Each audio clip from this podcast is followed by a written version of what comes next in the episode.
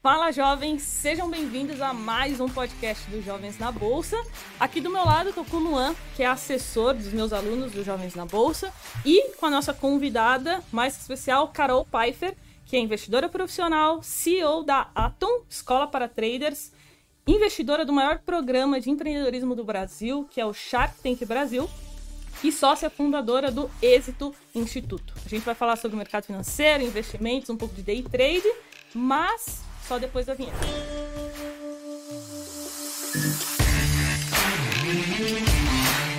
E antes da gente começar, quero falar rapidamente da iHub Investimentos, que é o escritório parceiro aqui do podcast do canal. Se você tem interesse em ter um assessor de investimentos para te auxiliar na sua tomada de decisão, na sua carteira de investimentos, vai ter um link aqui na descrição para você abrir a sua conta, beleza?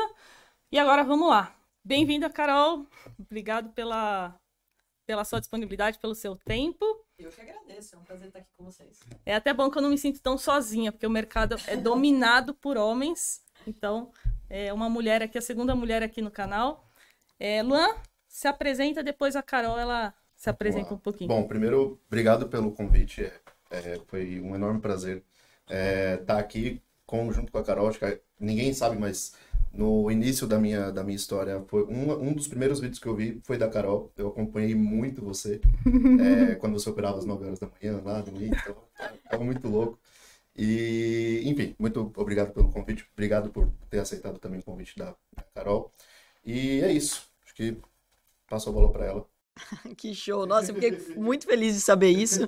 A gente acaba impactando, né? Mudando muitas vezes acaba não percebendo, né?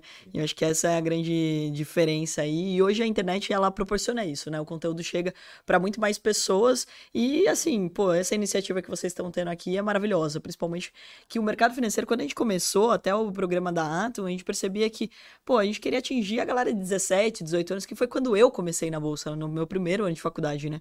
E a maior parte das pessoas pessoas que começaram com a gente têm 35, 40. Nenhum problema contra isso, mas a gente percebia que os jovens não estavam tão interessados assim em aprender o mercado financeiro. Então, qualquer iniciativa que traz mais jovens para o mercado, eu acho que acaba beneficiando todo mundo, principalmente o Brasil, né? Porque se a gente aprende mais cedo a ganhar dinheiro, a gente vai movimentando essa economia que precisa, né? Sim. É exatamente essa já a primeira pergunta. Queria saber é, com qual idade que você começou? Qual foi o seu primeiro contato com o mercado, com o empreendedorismo? Sei que seu irmão é trader também. Então, se puder falar um pouquinho como foi esse início, esse primeiro contato com o mercado. É bem curioso, né? Porque assim, se um dia você pensou que bolsa de valores não era para você, pode ter certeza que eu pensei que não era para mim, porque eu ia fazer faculdade de moda. Não tinha nada a ver com bolsa de valores. Aí eu fui fazer administração de empresas para minha futura empresa de moda não ir à falência. Uhum. E como eu não sabia montar uma empresa, e eu não queria simplesmente trabalhar numa empresa de moda, ser estilista, eu queria ter a empresa de moda, né? E daí eu pensava, poxa, mas para eu ter uma empresa, eu preciso saber lidar com uma empresa, né? A minha mãe já tinha confecção infantil, minha avó de adulto, mas eu via que era sempre uma dificuldade de gerenciar um negócio. E daí eu fui fazer administração de empresas, mesmo porque o vestibular de ADM, né, nada contra o mundo da moda, mas ele era mais concorrido do que de moda. Então, teoricamente, depois que você sai do colegial, você tem que decorar um monte de coisa para passar no vestibular.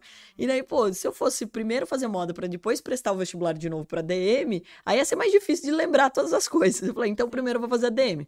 Aí no meu primeiro ano de faculdade, é, eu convenci meu irmão também a fazer ADM, a gente é dois anos de diferença, só que eu sou um ano adiantada e ele fez um ano de cursinho. Então a gente entrou no mesmo ano, né? E ele ia fazer agronomia, medicina, qualquer outra coisa também. E ninguém da sua família Nada. Meu pai é fazendeiro e minha mãe tem confecção. Então não tinha nada a ver com o mercado financeiro. E daí a gente foi fazer ADM em Campinas, né? E o professor dele de, de economia, né, falou para ele sobre bolsa de valores, já no primeiro semestre. E esse professor, que chama Gentil, esse professor até foi bem legal, que meu irmão encontrou ele, fez uma live com ele recente, foi, foi bem bacana é, revê-lo, né? Porque é uma pessoa que a gente é muito grata, porque ele falou sobre o mercado financeiro pro meu irmão, é, insistiu para que meu irmão participasse, né, de uma corretora que tinha em, em Campinas, que fosse lá conhecer estagiar. E como a gente sempre foi muito unido, ele também me apresentou o mercado, né? Então ele falou: ah, vem cá, Carol, vem ver isso daqui e tudo mais. Aí é bem interessante essa história, porque a gente foi estagiar no escritório, né? Eu vi aquele monte de gráfico subindo, descendo, não sei o que. Eu falei, caraca, isso não é pra mim. Só que daí eu entendi que era comprar barato e vender caro. Igual tudo na vida, né? E como sempre trabalhei também com a minha mãe, minha mãe tem lojas em shopping, pô, é a mesma lógica, né? Você compra um produto, você vende mais caro, você tem lucro. E daí eu entendi que na bolsa de valores era um mercado que eu poderia fazer isso online. Então não peguei a gritaria do mercado, apesar de estar 16 anos no mercado, né? Só o finalzinho da BMF, que era ainda gritaria, mas a, a Bovespa, né? Agora é uma única bolsa, mas a Bovespa ela já era online. É, e até agradeço, né? Porque com o meu tamanho todo, mulher, um monte de homem gritando, eu não ia ganhar dinheiro nunca. Então eu peguei já essa transição, o mercado já online. E daí eu entendi uma coisa bem interessante que eu gosto muito da bolsa, que é a meritocracia. Então, assim, na bolsa de valores, não importa se você é homem, mulher, se você nasceu numa família muito rica ou muito pobre, não importa. Na bolsa, o que importa é o seu resultado. Então, você vai clicar num botão, ninguém sabe quem você é. E essa é a graça do mercado, porque eu não conheço outro mercado tão meritocrático, né? E eu entendia que o mercado da, de moda, por exemplo, ele era um mercado que é, envolve muito ego, que é muito difícil, que você tem que criar justamente uma marca. Não é impossível, mas era muito mais desafiador do que a própria bolsa. E daí eu comecei a estudar, me apaixonar por esse mercado. Sempre gostei muito de compartilhar o que eu aprendia. Na própria faculdade eu já tinha, né, isso. Eu, eu, eu via os meus amigos tendo dificuldade com alguma coisa, tipo contabilidade. Aí eu sentava e ensinava para eles. Então eu sempre ficava traduzindo. E a mesma coisa eu fui fazendo com a bolsa.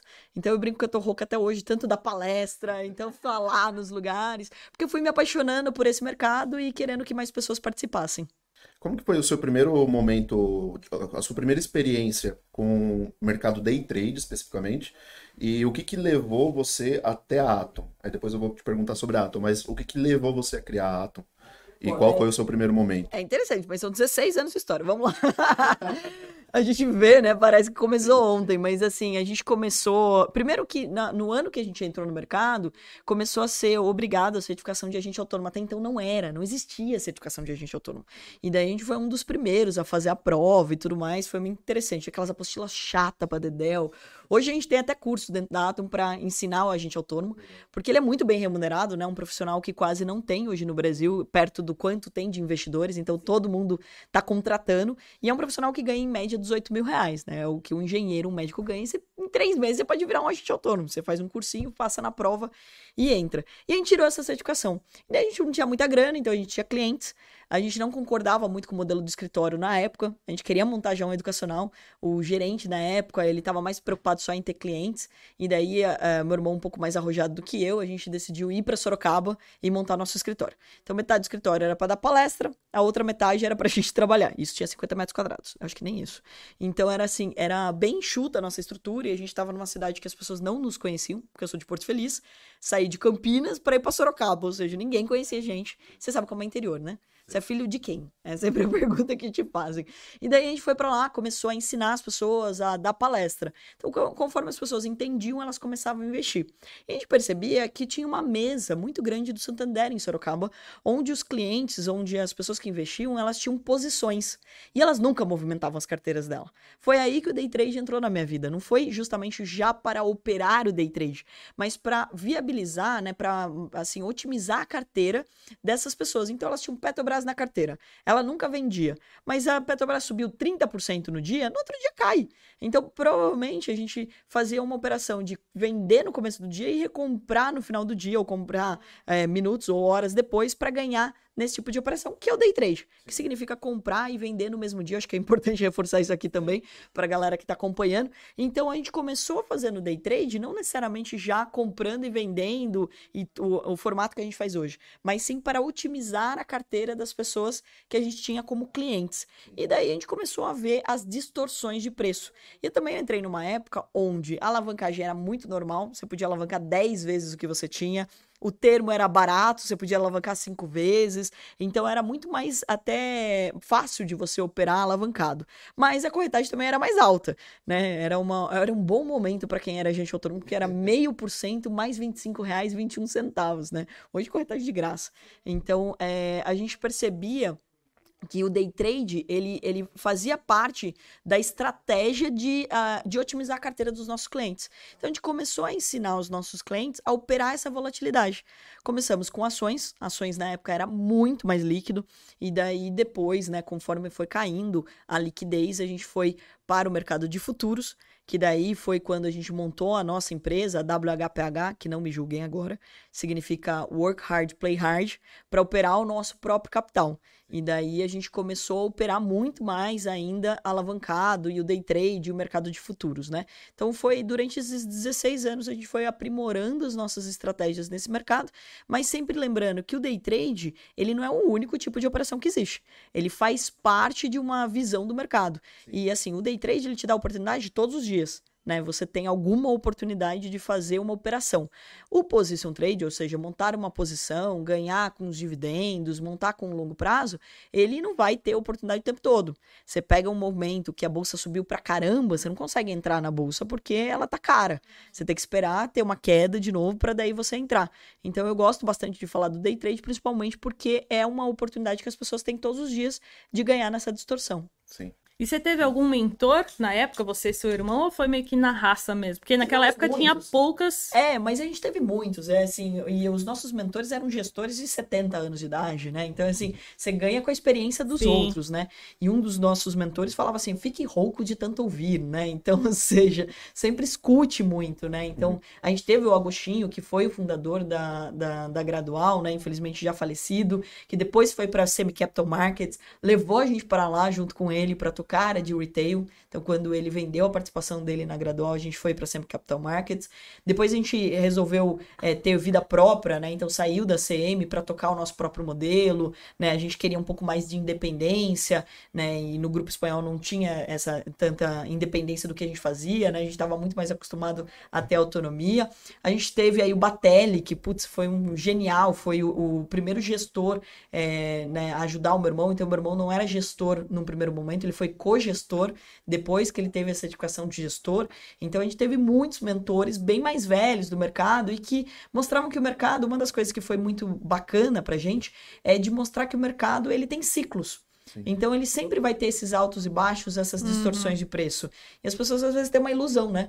Que tipo, ah, não, então uma crise agora. Não, filho, você passou por várias, é só você olhar nos últimos anos. Sim. Pode ser que você não tenha reparado Sim. ou não tenha surfado, mas você passou por várias distorções de preço, né? então eles traziam essa tranquilidade. O, o Batelli mesmo, ele foi importantíssimo pra gente, principalmente de 2007 para 2008, porque em 2007 pouca gente lembra, mas a gente teve uma barrigada da bolsa, né? O primeiro susto da bolsa. E a gente tinha um cliente grande na época que ele já era um grande empresário, ele não queria correr tanto risco assim. Quando a bolsa só sobe é lindo, né? Quando a bolsa cai, aí a pessoa que tem aversão a risco começa a se preocupar. E daí ele chegou pro meu irmão e falou: Poxa, é, eu não queria correr tanto risco assim, não queria essas oscilações. E daí o, o, esses gestores, esses mentores falaram pro meu irmão: Poxa, é, você tem que aprender também renda fixa, você tem que aprender a operar DI. Meu irmão ficou um baita operador de DI, que uhum. é de uhum. juros, justamente no melhor momento. Então foi assim pra gente, e foi pra gente sorte, né? Sim. Porque é, 2008 a bolsa no primeiro semestre subiu e no segundo semestre só caiu. E a gente estava posicionado em renda fixa. Então, pra gente foi um ano lindo. Então, essa foi uma coisa, um dos aprendizados que veio graças a esse acompanhamento. Então, uma das coisas que eu acho mais importante é você sempre ter um mentor.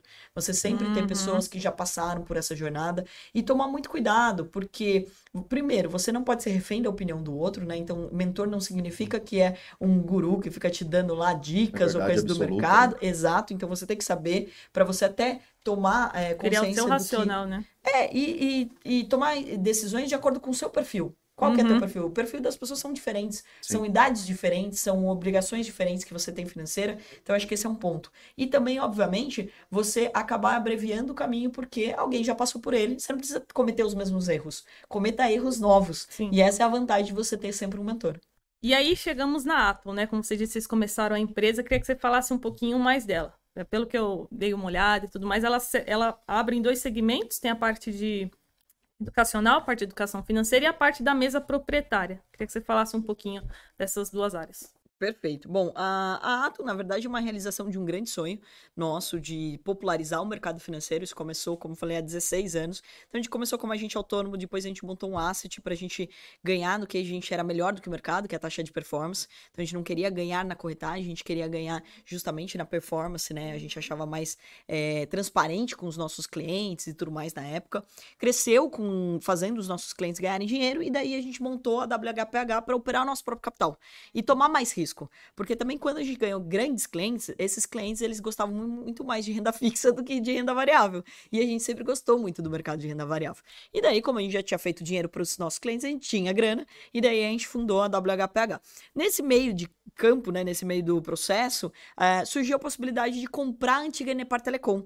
Então a gente é o único caso de IPO reverso no Brasil. A gente não fez um IPO. A gente comprou uma empresa que já era listada na Bolsa de Valores, trans... daí vem um pouco de loucura, transferiu para dentro dela um, uma empresa que já era lucrativa, então a WHPH ela é a controladora da Atom, mas a gente transferiu é, aí os direitos, né, o, é, cedeu aí o, todo o know-how que a gente já tinha como WHPH, que já era essa estrutura de mesa de traders. Então, tudo começou com uma mesa de trade. A gente tinha grana, precisava contratar pessoas para operar o nosso dinheiro, né, sem risco para elas. Essa é a, a, essa é a definição de uma mesa de traders, né? Esse modelo a gente começou meio amador, era eu, meu irmão e dois traders, e daí a gente foi para os Estados Unidos fazer mais um curso em Nova York. Nova York é onde a gente mais ama estar, porque é onde tudo acontece no mercado financeiro. E daí nesse curso que a gente foi fazer, a gente se deparou com uma mesa de traders lá. E a gente percebeu que o que a gente estava fazendo meio amador, entre aspas, aí, existiam 8 mil empresas nos Estados Unidos que faziam isso. Então a gente começou a estudar esse modelo para entender como que funciona essas empresas. E daí a gente entendeu que nada mais é do que uma tesouraria, só que não tem dinheiro de cliente. Como não tem dinheiro de cliente, não precisa dessa certificação que você precisa quando você tem clientes, por exemplo, de um agente autônomo, de um gestor, de um, de um analista e etc. Então qualquer pessoa poderia ser nosso trader. Para isso, a gente montou, obviamente, um processo processo seletivo. Por quê? Porque a gente tentou contratar todo mundo que falava, ah, eu tô no mercado há muito tempo, eu opero muito bem, e não sei o quê. Daí a pessoa sentava lá no nosso escritório e perdia dinheiro e perdia dinheiro. E daí a gente falou, cara, essa brincadeira não tá legal, vamos encontrar outro jeito. E daí a gente é, desenvolveu um sistema, um controle de risco num simulador. Então antes o simulador ele tinha um delay, né? Então você tinha 15 minutos de atraso no simulador. E daí a gente desenvolveu um sistema de avaliação onde não tinha atraso, era em tempo real, só que com dinheiro de mentira, pra gente não ficar perdendo dinheiro na avaliação. E tinha uma, um controle ali, tinha um, um limite de perda diária e total, que o trader não pode bater, senão ele está eliminado, e uma meta de ganho, que ele tem que atingir. Se ele atinge a meta de ganho e respeita os limites de perda, ele está contratado. Então ele tem que operar no mínimo 5 dias e no máximo 30. Porque no final do dia a gente não quer saber se a pessoa é bonita, é feia, fala bem ou não, a gente só quer saber se ela ganha dinheiro. Então ela precisa só operar, né? E daí a gente pegou, e no primeiro momento a gente começou a fazer parceria com todo mundo que dava curso. Porque tinha um monte de gente que tinha escola, não sei o quê, né, né, né. A gente falou, não, vamos se associar a essa galera. E daí falou, esses alunos podem ser traders da Atom? Putz, engano, né? Porque ninguém passava na prova. Aí você fala, nossa, a prova é tão difícil assim. Não, a prova é a bolsa, de verdade. Mas o que acontecia é que a maioria dos treinamentos, eles ensinavam as pessoas a operarem, mas não ensinavam uma gestão de risco. E era um risco que nós não estávamos dispostos a correr. Então, a conta não fechava pra gente. Dar um dinheiro pra um monte de gente que a gente não conhecia e não colocar um limite de perda, né? Então, o índice de acerto seria muito menor. E daí a gente pegou eu e meu irmão, senta a bunda na cadeira, vamos criar o educacional. Então, no primeiro momento, a gente só queria contratar gente. E daí a gente começou a montar os nossos treinamentos. Desde lá atrás, eu já dava treinamento, né, de final de semana, porque se o meu cliente não entendia como investir, aí ele durava pouco. Então, ou seja, dava muito mais trabalho. Então era melhor eu ensinar logo, né? Então dava palestra, dava curso, sempre gerei muito conteúdo. Mas a gente achava que, pô, a gente poderia ter alguém cuidando do educacional. Aí no primeiro momento a gente fez o educacional, criou a nossa própria escola, né? É, o nosso primeiro curso foi bem interessante que a gente chamava treino livre, porque era antes da prova. Então você treina no simulador, a gente te ensina tudo sobre o mercado, você treina à vontade, por isso treino livre, e depois você vai para avaliação. E depois a gente foi aprimorando para a Universidade Atom, hoje a gente tem o um intensivo, hoje a gente tem curso para gente autônomo, para gestor, para analista. Por quê? Porque a gente começou a observar que o mercado financeiro, ele era muito cru, né? Tinha poucas pessoas que de fato conheciam o mercado.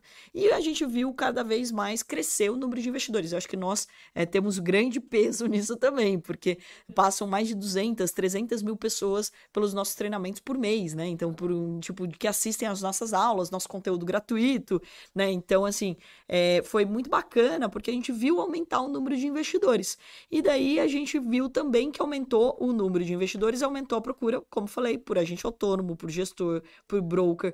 Então, todas as corretoras estão contratando. XP está contratando, BTG, NEC, estão todo mundo está contratando. Então, hoje a Atom ela tem um braço educacional muito importante que ensina as pessoas. As pessoas que mandam bem, a gente contrata, mas não só a gente contrata, mas é, é lógico, eu quero que trabalhe comigo, né? Mas as pessoas podem trabalhar em outros lugares.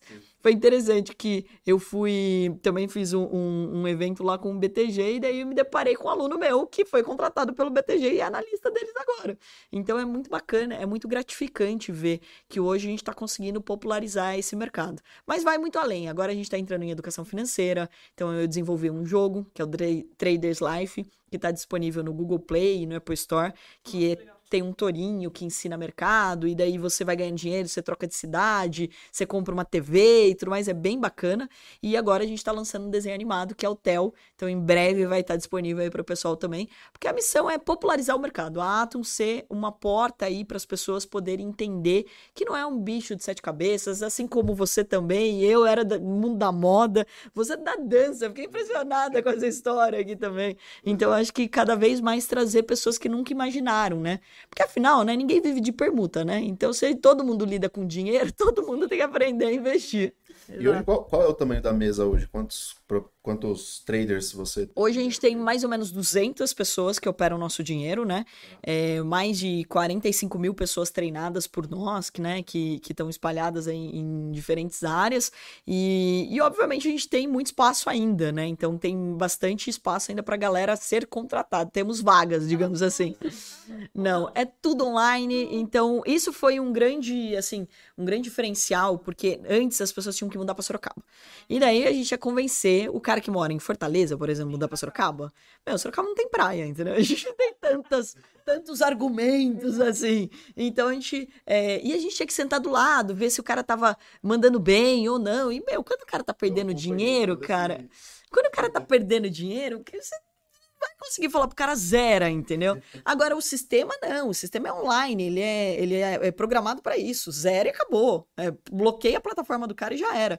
Então, isso trouxe pra gente também um conforto das pessoas poderem estar em qualquer lugar do mundo. A gente tem traders no Japão, a gente tem no Canadá, a gente tem na Austrália, e a, e a pessoa, essa é a grande vantagem. Então, é você poder trabalhar de qualquer lugar, você não tem chefe, você não tem horário, e é exatamente isso que a gente quer, né? E que as pessoas possam fazer isso pelo celular. Pô, a evolução dos últimos dois anos dos aplicativos. Hoje o aplicativo você consegue de fato operar pelo celular, porque antes a gente falava do celular, mas não funcionava tão bem assim, não tinha gráfico, né? Agora você tem todas as ferramentas, stop gain, stop loss. Então, ou seja, você consegue ter é, o médico, o dentista, o estudante, qualquer pessoa pode, no intervalo ali do almoço, virar um trader da Ato. Então, eu até foi bem interessante uma matéria que eles falaram que a gente é tipo Uber do mercado financeiro, que a pessoa não tem horário, não tem nada, mas paga melhor que o Uber, né? Porque tem uma reclamação grande aí do Uber ultimamente. Como que você vê essa visão do day trade que todo mundo tem hoje, que tá muito em pauta, né, esse assunto. Tá muito em pauta e eu acho que talvez tenha ido para um lado bastante negativo. E eu digo que foi para um lado negativo porque eu não via como um, um, algo negativo quando eu, por exemplo, eu acompanhava você é, todo dia de manhã operando e você mostrava. Gente, por que, que ela tá enganando? Onde que ela tá enganando alguém? Tipo, ainda dando dinheiro dela, que loucura, né? Por que, que tá todo mundo. Por que, que tem gente que tá falando mal? Por que isso? Por que aquilo? Então, até depois conhecer o mercado financeiro de fato e, e conseguir filtrar todas essas críticas que vêm de um lado e saber qual é de fato a mesma realidade. Como que você vê hoje é, esse assunto estando tão, tão em pauta? Isso atrapalha o seu trabalho ou a Atom? E como que você lida com isso no dia a dia? Eu acho que atrapalha o Brasil. É, essa é a minha grande lógica a respeito disso. Porque qualquer coisa que é, atrapalhe as pessoas a ganharem dinheiro, a empreender, é um risco muito grande para o nosso país. E é o que vem acontecendo, né? Então, quando a gente fala mal do day trade, mas a gente não explica de fato os motivos ou o que, que deveria ser feito diferente. Então, por exemplo, as grandes pesquisas que mostram que as pessoas não têm sucesso no day trade, primeiro que são dados que são muito similares a também a quantidade de empreendedores que fracassam. As pessoas às vezes falam, não, 80% das pessoas fracassam no day trade. Gente, 80% de, do, das pessoas fracassam empreendendo, é, decidindo correr uma maratona. Quantas pessoas eu conheci ao longo da minha. Né, no vestibular. Então, ou seja, quantas pessoas eu vi é, falarem, não, eu vou fazer tal coisa, e não fizeram? Quantas pessoas se formaram e não trabalham naquilo que elas se formaram? Então, eu acho que é muito importante de deixar claro que o sucesso não está diretamente ligado ao problema do mercado, daquele segmento, daquele setor, e sim mais à vontade das pessoas darem certo.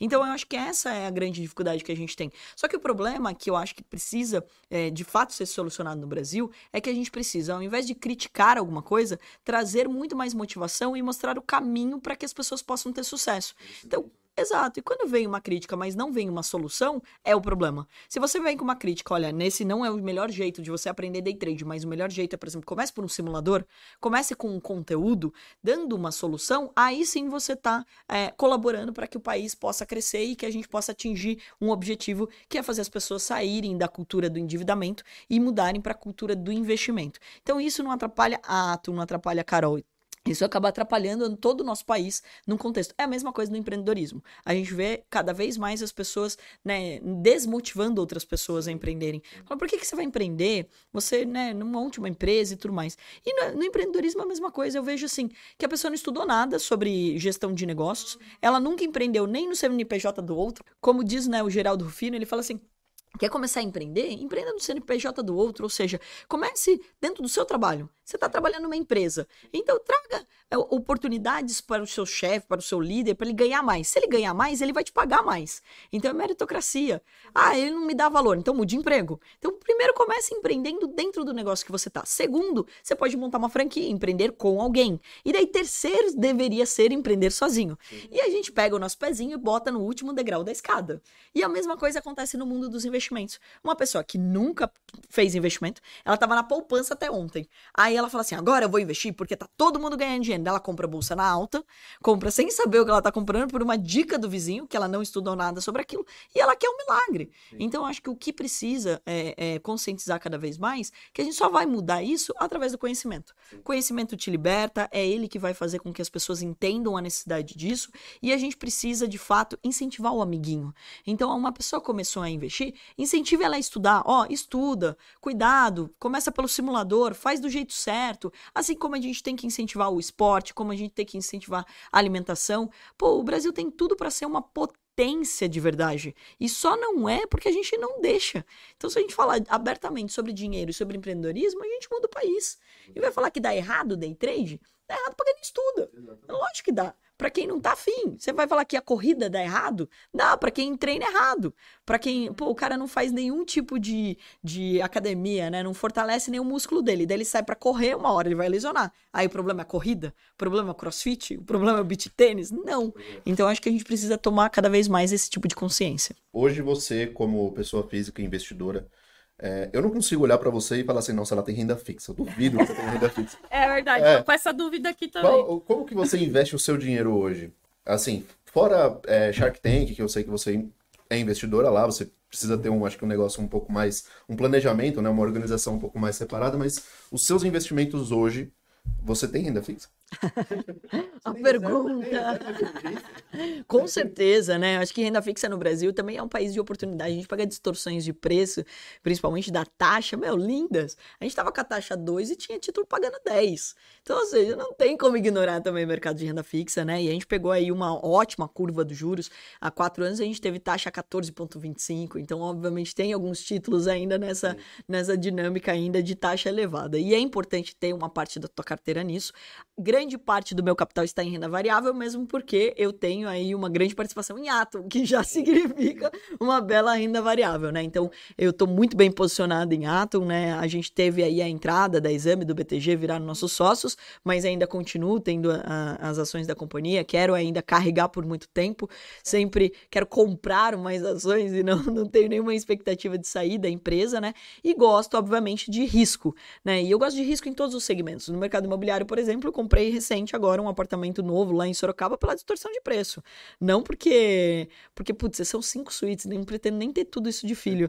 Então, é, justamente porque era uma distorção de preço, uma oportunidade, comprei. Então, tudo que é uma oportunidade para mim, eu gosto, né? Exato. E o mercado de renda fixa, vale também lembrar que não é 100%, né? Tipo, então significa que é 100% seguro, que você não tem oscilação. Você também tem, tem, né? Então, e eu gosto dessas distorções. Isso meu irmão me ajuda bastante a acompanhar aí não, não tem como ignorar o mercado de renda fixa. Agora, o tradicional, obviamente, poupança, não vou ter, né? Que é um insulto. é, um, é, um, insulto à nossa, à nossa inteligência, né? E qualquer, é, qualquer produto de renda fixa tradicional, não. Então, diretamente operando títulos, pegando essas distorções, acabo tendo sim. Você ainda tem tempo para operar você, assim, no day Pô, daí se eu parar de operar, eu morro, né? É igual parar de fazer esporte. Então, tem que ter um pouco de adrenalina é, na vida, né? E assim, eu, se eu não acompanho a bolsa, putz, eu acabo ficando de mau humor. E tu quer me deixar mal-humorada, eu não conseguir fazer exercício de manhã e não ver nada da bolsa. Né? Você ganhava Aí tu opera dinheiro... contrato futuro, ações. Cara, eu gosto um de pouco. operar. Então, eu gosto de operar um pouco de tudo, né? Eu fui do mercado de ações para o mercado de futuros e agora estou operando ainda mais futuros, né? O boi gordo, milho e soja, né? Então, não, não sou. Então, eu gosto muito e gosto de operar lá fora também, né? Então, a gente tem uma parceria com a Top Step Trade. Então, hoje o nosso trader pode tanto operar aqui no Brasil, como também pode fazer avaliação e operar e ganhar em dólar. E a lógica é igualzinho, né? Day trade lá funciona até melhor do que aqui, porque a liquidez é maior. Mas é, é legal de dizer, né? Que quando você aprende a ler o mercado, você é capaz de operar qualquer coisa. Eu vou contar uma coisa que o Ney vai adorar aqui, que é o, o dono do Habibs. Eu conheci recentemente o Ney, eu falei para ele, ele, pô, você nem conhece o Habibs? Eu falei, putz, comi muito do Habibs, meu irmão adorava Habibs, e tinha um Habibs do lado do nosso escritório, a gente operava até a esfirra do Habibs. Como assim? Porque tinha um painel gigante lá, 39 centavos, daí passava uns dias, tava 99, então toda vez que tava 39, a gente falava, comprou lote, brincando, né, obviamente, daí passava uns dias, eu vendia nos, quando batia 99, hora de vender, porque vai voltar pros 39. Então, ou seja, quando você entende a dinâmica, você é capaz de operar qualquer coisa, né, e eu gosto muito de entender sobre como anda a economia do nosso país. E daí a grande vantagem quando você entende principalmente sobre ações, sobre operar o dólar em um índice e o mercado também agro, né? Então, como o caso do milho, da soja e do boi gordo, porque você acaba surfando toda a onda. Então, o dólar explodiu, o mercado de agro foi lindo também. Então, você ganha duas vezes. Você pode ganhar no dólar, você pode ganhar no mercado de agro. Ah, teve geada recente, isso favoreceu o milho e a soja. Ah, teve o negócio da vaca louca, pô, o preço do boi gordo caiu. É hora de comprar porque vai Minha Carol operando tudo. Ah, a gente vai acompanhando, não dá pra operar tudo. Por isso que a gente tem traders, né? É. Tem que ter 200, porque todas as oportunidades é impossível de ver, né? Você com quase 400 empresas na bolsa, não dá pra checar todas, mas a gente tenta. Eu lembro da sua rotina, ela ganhava dinheiro em 15 minutos e saía para correr. Era exatamente isso. Eu, eu, eu, continuo, né? Assim, que agora corro mais cedo, né? Porque também com a, a, responsabilidade de ter uma empresa de capital aberto, cada vez mais eu tenho reuniões durante o dia. Eu falei que todo mundo vai ter vida de trader, menos a presidente, né? Porque eu sempre tenho um monte de reuniões durante o dia, e daí gravações e etc. Mas dessa lógica, eu acho que assim, você. Às vezes as pessoas acham que elas têm que passar o dia inteiro operando. E daí elas acabam transformando isso num cassino de verdade, porque elas acabam enxergando coisa que não existe. Então ela, tipo, tá ali parada, não tá fazendo nada, dela falar, ah, deixa eu testar uma estratégia nova. Acaba com E talvez não seja nem também. saudável, né? A pessoa é. passar o dia na tela, não seria legal diversificar, fazer outra coisa, às vezes ter outros é, depende, negócios. assim, se o cara é profissional, ele já tá mais maduro para entender que tem um dia que ele não vai fazer nada. Tem tarde que ele vai ficar lá literalmente só olhando o mercado, se atualizando das notícias, interpretando o negócio. E agora, se a pessoa não é o iniciante, eu não recomendo que ele passe o dia inteiro acompanhando o mercado, porque senão ele vai acabar querendo operar, né? Então, até me perguntam muito. Você sabe uma, uma, das perguntas que mais me fazem é se quando eu comecei eu era ansiosa, né? Aí eu falo. Eu ia te perguntar isso. Tô antecipando. Sabe por que, que você era ansioso? Por quê? Eu vou te contar, porque já existia Instagram quando você começou. Você não começou há um ano e meio? Então, quando na minha época não tinha Instagram. Eu pareço uma velha, né? Mas não tinha. Então, ou seja, você não via o outro ganhando dinheiro, você não ficava eufórico para ganhar dinheiro. Então, é assim, eu acho que a gente tá ficando cada vez mais ansioso, não é só no day trade, na operação na bolsa. O cara entra e vê que eu já acordei, corri, não sei o quê, meu, a pessoa começa a ficar em desespero. Tava se comparando um pouco, né? E, e, esse é o problema. Não compare a sua vida com a dos outros. Meu, viva a tua jornada. Meu irmão gosta de acordar tarde, eu gosto de acordar cedo. A gente mora em fuso horários diferentes, praticamente. Então, meu, tudo bem. É a vida dele, é a minha vida. Eu até acho engraçado quando as pessoas falam: não, pra ganhar muito dinheiro você tem que acordar muito cedo. Eu falei, gente, meu irmão ganha mais dinheiro do que eu e acorda mais tarde do que eu. Então, acho que tá errado essa lógica aí. Então, acho que não. No final, você tem que respeitar o teu corpo, você tem que saber o que, que você gosta. E é esse o grande diferencial, né? Então, assim, é, a ansiedade ela veio junto com as redes sociais. Se você for ver, as pessoas antigamente, elas eram menos elas não tinham acesso ao que estava acontecendo na vida do outro. Né? Hoje não. Você tem uma necessidade de dar aquele check. Tipo, ah, hoje eu não fiz nada. Daí você se sente culpado, daí você entra no Instagram e se sente mais culpado ainda. A pandemia provou isso, né? Todo mundo começou a ver noticiário todo dia. Pânico, crise, ansiedade pra todo mundo, né? E é o que tem afetado a bolsa pra caramba, né? Porque cada vez que tem alguma manifestação ou alguém abre a boca, pronto, a oscilação é ainda muito maior, né? Completamente racional. Exatamente. E falando desse tema, né, de ansiedade, já puxar o gancho, eu queria saber como que você lida, é, lidou com toda essa pressão, né? Como você disse, você não veio de uma família que, né, já super estruturada, rica e tudo mais, então você e seu irmão teve que aprender a lidar, a construir empresa, teve que estudar muito. Como que você lidou com essa pressão e se hoje é tranquilo para você ou se você às vezes ainda sente aquele frio na barriga quando você vai dar um próximo passo? Acho que o frio na barriga é natural, né? É, Quem não sente mais frio na barriga não tá vivo. Então acho que essa é a primeira coisa, né? Vai, sei lá, salta de paraquedas que alguma coisa tá errada aí. Você não tá sentindo adrenalina, alguma coisa tá Você errada. gosta de adrenalina, né? Eu adoro. Eu sei que você tem uma Porsche. Pô, gente, tudo. Eu, eu- se eu soubesse que chamava tanta atenção ter comprado uma Porsche, tinha comprado antes. Na verdade, acho que chama a atenção de quem gosta. Eu sou apaixonado por carro, então Não, é, eu acabo é, reparando. A maior parte do- das pessoas que me seguem são os homens, né? Porque o mercado financeiro tem muito mais homens do que mulheres, né? E daí eles, não, é a mulher que dirige uma Porsche, porque, tipo, é raro, né? Uma mulher ter uma 911, né? Então, tipo, Nossa, sim. é... eu deixo você dirigir. Foi muito engraçado, porque eu comprei o carro até por uma distorção de preço. Comprei barato. Quando a gente fala, comprei uma Porsche barata, galera, não, peraí. Aí que foi o seguinte, o Ademar Cabral é um, né, um artista do automobilismo, foi gravar um podcast comigo e falou, não, eu já sou trader. Eu falei, como assim? Eu compro e vendo carro. E daí eu, ele começou a explicar o que ele fazia. Daí eu falei, ah, é. E ele foi com essa Porsche, né? Ele tinha acabado de comprar. Falei, tá, então eu quero comprar esse carro que você comprou e quero ver se vai dar lucro, né? Vou comprar pelo mesmo preço que você pagou. Não, e até divido o lucro com você. Meu, dito e feito. A gente, Eu paguei à vista o carro dele, tinha comprado à vista de um outro cara que se apertou. Então, ou seja, pegou uma distorção de preço. Meu, a Porsche tá com um ano e meio de espera. O meu carro, eu recebo proposta todo dia do carro. Já 15% mais caro, entendeu? E, tipo, isso 30 dias depois. E daí foi muito engraçado que eu levei o carro no escritório e os meus traders eu- adoram esse. Eu não sabia que os homens gostavam tanto desse carro, né? Porque eu comprei, eu nem sabia direito os cavalos Acho do que é meta de qualquer homem que gosta de homem de carro é Porsche. Acertei. Aí foi muito interessante, que daí eu peguei, levei o carro no escritório, meu, eles, não, isso aqui, pô, que legal o carro. Eu falei, quer dar uma volta? Ó. Aí eles, como assim? Eu falei, cara, vocês ganharam mais dinheiro no ano passado do que vale o carro. Então, e vocês operam meu dinheiro, o risco já tá aí. Sim. Não vai dirigir meu carro? Você já opera meu dinheiro, é alguns milhões, você não vai dirigir Sim, o carro. que o risco tá menor, entendeu? Então, ou seja, e foi muito legal, porque eles entenderam que é uma família, a Atom é uma família, né? Então acho que a gente tem que compartilhar com outras pessoas, incentivar, meu, pô, eu até brinco que o carro chama, ele pode ser seu. Então, sempre tem, sempre está aberto a ofertas. É que agora eu tô curtindo um pouco ele, vamos ver se eu acho outro. Porque se eu vender agora, eu vou conseguir comprar igual ação na bolsa, entendeu? Se você vende na, e ainda tem espaço para subir, você não vai Sim. conseguir comprar de novo. Então tem, Sim. toda tem uma lógica. Mas voltando na adrenalina, eu acho que é assim, importante dizer, a minha família, é, meus pais casaram cedo, né? Mas, é, então assim, por mais que eles não tinham muita grana quando eles casaram, né? A gente cresceu junto com eles, mas meus pais são bem empreendedores e é uma família bem estruturada, né? Meus pais sempre é, mostraram muito a importância do estudo, de você é, se dedicar, de você Uhum. trabalhar para ter a recompensa e o trabalho nunca foi sofrido dentro de casa. Então, meu, eu tive horta de alface com 8 anos de idade, fazia, tipo, lavava a louça pra ter uma graninha, limpava o quintal pra con- ganhar uma grana pra fazer alguma coisa, vendia esticadinho pra. Lembra do esticadinho? Não.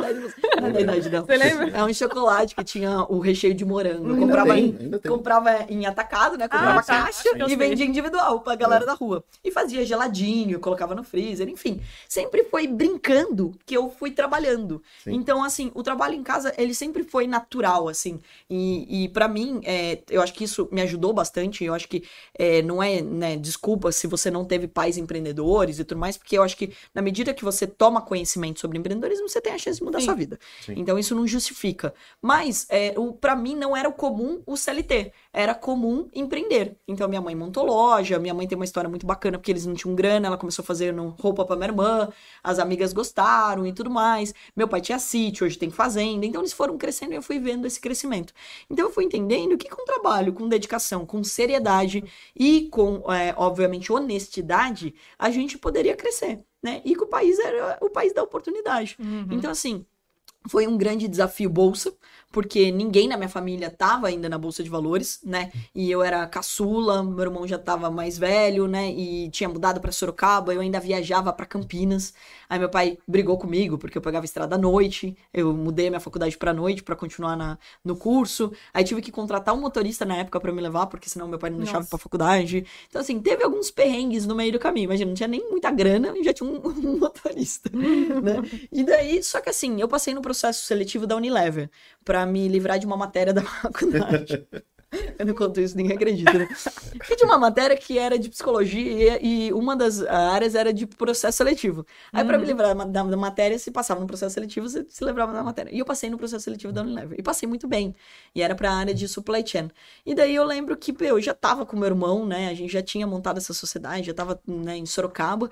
E daí eu falei, não, eu dei não para eles. Falei, não, eu vou ficar com meu irmão, eu vou ser sócia dele, mercado financeiro, papapá. E todo mundo, você é louca cara financeiro não dá dinheiro, não sei o quê, né, né, né? E os mesmos meus amigos da faculdade também me criticavam por causa disso. É, e daí, meu, num único dia eu lembro perfeitamente que o meu irmão veio para São Paulo, eu fiquei lá em Sorocaba, a gente sempre operava junto. E daí nesse dia eu operei lojas Renner e ganhei 3.500 reais. Gente, há 15 anos. É muita é grana. Muito é muito dinheiro. Imagina, não ganhava nada por mês, quase, né? Ainda era estudante e tudo mais. Falei, caraca, amei esse mercado. Eu ganhei muito mais do que eu ia ganhar no mês inteiro. Eu ia ganhar dois, três meses de Unilever na época. Falei, não, eu quero aprender mais isso. E foquei nisso. E daí foram vendo a desafio atrás de desafio, a minha primeira palestra, a primeira Nossa. aula que eu dei. Meu, o primeiro dia que eu dei aula. O primeiro loss. Nossa, o primeiro loss dói. dói você né? fica puto, né? Então, assim, o, o, legal é que, como a gente teve mentores mais velhos, eles sempre ensinaram stop loss. Eu nunca operei sem stop loss. Uma coisa que eu vejo as pessoas fazendo, eu falo, cara, mas 16 anos eu já usava stop loss, você não usa hoje em dia. tipo, não tem cabimento para mim. Então, ele ensinava a perder pequeno. Sim. Né? Uhum. Então, você sempre poder é, perder o quanto você tem, né? Tipo, então, assim, tem um limite ali, você não colocar todas as suas operações numa só, né? Toda a sua grana numa operação só, e você tem um limite de perda, você tem que admitir que a sua estratégia tá errada. Então, isso, é, de fato, me ajudou. Mas, óbvio, ninguém gosta de errar, né? Então, pô, ninguém gosta de subir num palco para dar uma palestra e gaguejar, ou esquecer alguma coisa. Mas acontece, Sim. e é treino, né? Então, hoje as, as pessoas falam assim, pô, você fala bem no vídeo. Eu faz 16 anos que eu gravo vídeo, então, ou seja, né? Você vai pegando uma naturalidade para falar, para gravar e etc. Mas é aprendendo, é errando. E, e não vai parar de ter esses desafios. Quando eu assumi a presidência da Atom, pô, é, acho que naquele momento só tinha eu de presidente mulher de uma empresa de capital aberto, né? Uhum. A, a Luísa já estava como presidente do conselho, né? E daí depois teve quatro, teve nove, mas sempre abaixo de dez mulheres. Pô, a gente tá falando de quase 400 empresas, né? Uhum. Então, ou seja, isso chamou muito holofote para mim. Sim. E o que também traz uma baita responsabilidade, porque ao mesmo tempo que as uhum. pessoas começam a te enxergar como uma inspiração, tem gente que te odeia. Eu ganhei uma coisa que eu nunca imaginei, hater. Não tem muito, mas tem. Tipo, eu não entendia por que uma pessoa podia me odiar. Pô, eu te ensino a ganhar dinheiro, contrato você, você opera meu dinheiro, sem Sim. risco para você de qualquer lugar do mundo. Eu nem ligo para tirar satisfação se você não for trabalhar. Eu, Sim, ainda tem hate. Por que você vai me criticar? Mas tinha gente que criticava, às vezes, da roupa, do jeito que eu falava, não sei o quê. E daí eu entendi que o hater, no problema não era comigo, era com ele. Mas até então o seu psicológico já foi Abala, né? abalado, né? né? Então, assim, é, o tempo todo foi isso. Aí ah, o convite do Shark, mesma coisa, né? Então, pô, é, é um programa onde eu não tenho controle da situação, nem da edição. E daí as pessoas vão me julgar. Eu falei, trabalhar por mim ninguém foi, né? Mas quer dar palpite no investimento que eu faço. então, colocar dinheiro no meu lugar, ninguém quer, né? Mas dar pitaco. Pô, não investiu no fulaninho, coitado Sim. do fulaninho. Uai, vai você ser sócio dele, então. Sim. Então, acho que assim, né? Porque é match também, não é só investimento. É você olhar pra cara da pessoa e gostar dela. Uhum. E achar, acreditar que ela vai dar certo, né? Então, tem muita coisa envolvida. Então, assim, isso é contínuo. É, tem um novo desafio vindo pela frente, tem mais dois programas que me convidaram, então tem umas coisas que vão vir aí que eu já tô com frio na barriga. E nesse final de semana eu já tava preocupado. Eu falei, cara, será que não é exposição demais? Não. Será que não sei o quê? Então, assim, é normal, né? Sim. E quando, como eu falei, quando parar de ter isso, pô, você chegou num estágio onde não, não tem mais graça, lógica. Né? É, e toda vez que a minha vida ficava mais monótona, eu daí fui correr maratona, corri três, são 42 quilômetros, né? Então, ou seja, tipo, putz, eu tava achando que eu tava numa vida meio de aposentada, eu falei, não, vamos fazer uma coisa desafiadora. E a corrida te lembra que você é capaz de fazer qualquer coisa, né? E a mesma coisa essa mudança para São Paulo, né? Então, eu moro agora em São Paulo e Sorocaba. Por que que eu vim para São Paulo? Porque em São Paulo todo mundo é mais rico do que você, mais bonito do que você, mais inteligente do que você. Ou seja, você tá evoluindo. Sim. Você sai da sua zona de conforto. Sim. Hoje em Sorocaba, pô, ninguém é tão grande quanto a gente no mercado financeiro. Não tem com quem conversar do mercado financeiro em Sorocaba. Né? Nada contra, mas é o interior. Agora tudo tá aqui em São Paulo. Então aqui eu tenho mais pessoas, não só do mercado financeiro, mas de startups, de outros Uhum. negócios que eu tô aprendendo. Então, assim, pô, eu tô. Agora, apesar do Google achar que eu tenho 37 anos, eu tenho 33. juro, o Google. O Google tem tá que errado arrumar lá, isso aí, 37. gente. Então, eu tenho 30. Uma hora eu vou chegar nos 37 vai estar certo. Mas eu tenho 33. E, pô, com 33 anos já ter uma vida meio que de aposentado, acho que não faz sentido, né? Então eu queria sempre estar em evolução. E daí, vou me colocando nessas situações aí que, pô, entrevistar gente grande, pô, então, assim, sempre é um friozinho na barriga. É, a gente sempre, às vezes, quando a gente conhece alguém, né, com você que teve grandes resultados, as a maioria das pessoas perguntam: Ah, qual, qual o seu maior acerto? Qual a sua melhor dica? Eu queria saber qual foi o seu principal erro, né? Tipo, para que a gente, para quem tá assistindo, pra gente aqui não cometa e que aprenda com isso, porque a gente sempre aprende mais nas nossas, às vezes, piores quedas, nos nossos principais erros. Eu acho que a principal coisa é, são duas coisas bem importantes que eu acho que todo mundo precisa ter no seu radar para errar menos, né? Primeiro é autoconhecimento, né? A gente passa uma vida inteira ignorando isso, a gente não fala sobre autoconhecimento e é importantíssimo.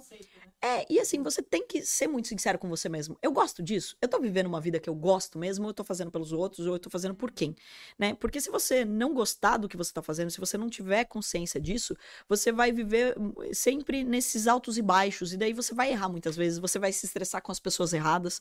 Então é muito importante o autoconhecimento. É, muitas vezes você vê, pô, ah, não, porque eu fui levada a isso. Não, sua vida é sua responsabilidade. Então eu acho que é- isso é algo que a gente acaba cometendo esse erro de não falar sobre isso é, quando é criança e daí acaba sendo levado para a profissão que dá mais dinheiro, para aquilo que é melhor, porque os meus amiguinhos acham que é legal. Pra uma falsa então, estabilidade. Sim. Exato. Então, acho que o autoconhecimento é um dos maiores erros nosso, né? No, do ser humano. E eu cometi várias gafes por não ter conhecimento sobre o que eu de fato queria naquele momento. Então, acho que esse é o primeiro ponto. E daí, quando você tem o autoconhecimento, você também aprende a delegar melhor as tarefas que você não gosta.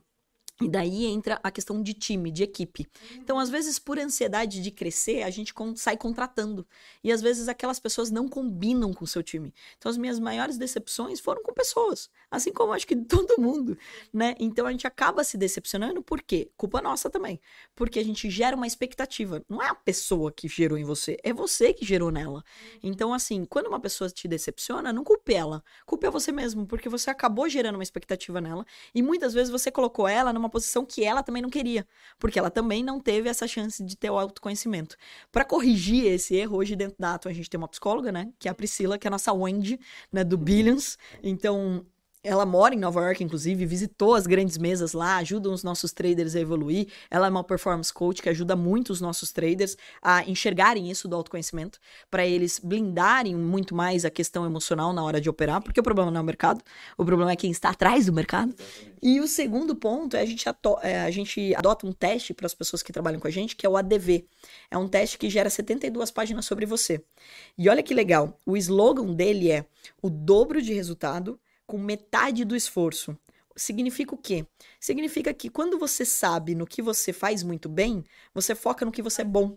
E quando você não faz algo muito bem, um erro que a gente cometia quando a gente. que isso vem da nossa escola. Então, quando você era bom em matemática, você focava no português que você não era tão bem. Aí você vira mediano em tudo.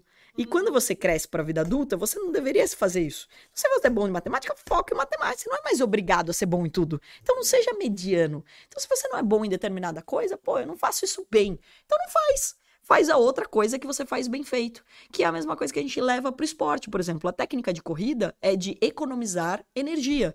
Ou seja, quando você pisa certo e você faz o movimento da mecânica certa do corpo, você consegue correr mais quilômetros. Essa é a lógica para correr 42 quilômetros. Então, por isso que eu acho muito legal de você ter o dobro de resultado com metade do esforço. É um teste que a gente começou a adotar dentro do nosso time e que é um erro clássico que todo empreendedor comete. A gente fala, nossa, esse cara é muito legal, ele ama a minha empresa, deixa eu contratar ele aqui. Pronto, e às vezes é um doido, né? Que tem um monte de problemas para serem resolvidos na família dele que você não vai conseguir resolver. Você não vai conseguir ajudar as pessoas se elas não quiserem se ajudar. Então é importante que você consiga ajudar pelo menos elas a enxergarem o que elas querem para a vida delas. E daí, com certeza, você vai conseguir montar times melhores. Perfeito. Muito bom. Resposta dada. Vamos fazer aquele jogo rápido? Sim, pra gente finalizar, a gente fez um, um bate-bola, né? Algumas É, na verdade, eu não perguntinhas. fiz, eu só vou ler, viu? É? Alguma coisa que eu aqui. Tô brincando, entendeu? Corta, corta. Acabou, acabou a entrevista. Vamos lá. Mini dólar ou mini índice? Poxa, mini não, vamos de cheio. Monstro. Swing trade ou position trade? Ah, swing trade, mas position tem que ser só Atom, né? Bolsa americana ou bolsa brasileira? Putz, eu gosto bastante de operar americano, porque ganhar em dólar e gastar em real é lindo, né? Mas eu sou B3, hashtag sou B3, sou apaixonada pelo Brasil. Ouro ou Bitcoin? Putz, ouro, pelo amor de Deus. Você não tem Bitcoin? Não, o Musk manipula o mercado. E não, e não pode ser preso ainda, porque não é regulamentado. Ações de crescimento ou boas pagadoras de dividendos? Bons pagadores de dividendos. Acabou. Olha que fácil. Viu? Nem doeu. Então, acho que é isso. Finalizamos é. por aqui. Quer falar alguma coisa? Queria só agradecer aí pra vocês, incentivar cada vez mais as pessoas a aprenderem sobre o mercado financeiro. Parabéns aí pelo trabalho de vocês. Obrigado. Pessoal, é, quem quiser acompanhar a Carol, qual o seu Instagram? K-Pfeiffer, né? CA de Carol, então Pfeiffer é, aí no, no Instagram e também o Vida de Trader, o nosso canal do YouTube. Tem mais de mil vídeos que vocês podem assistir. Daqui a pouco vai sair um vídeo lá também de 0 a 100 na Porsche 911. Quem, quem, quem vai pilotar aqui, ó? Show de bola. Obrigado. Pessoal, valeu, obrigado. Não esquece de deixar o seu like no vídeo, compartilha. Carol, obrigado pela participação, por estar compartilhando conhecimento com a gente. Luan, valeu pela Obrigado. participação também. Eu que agradeço. E a gente se vê na próxima, pessoal. Tchau. Tchau, tchau.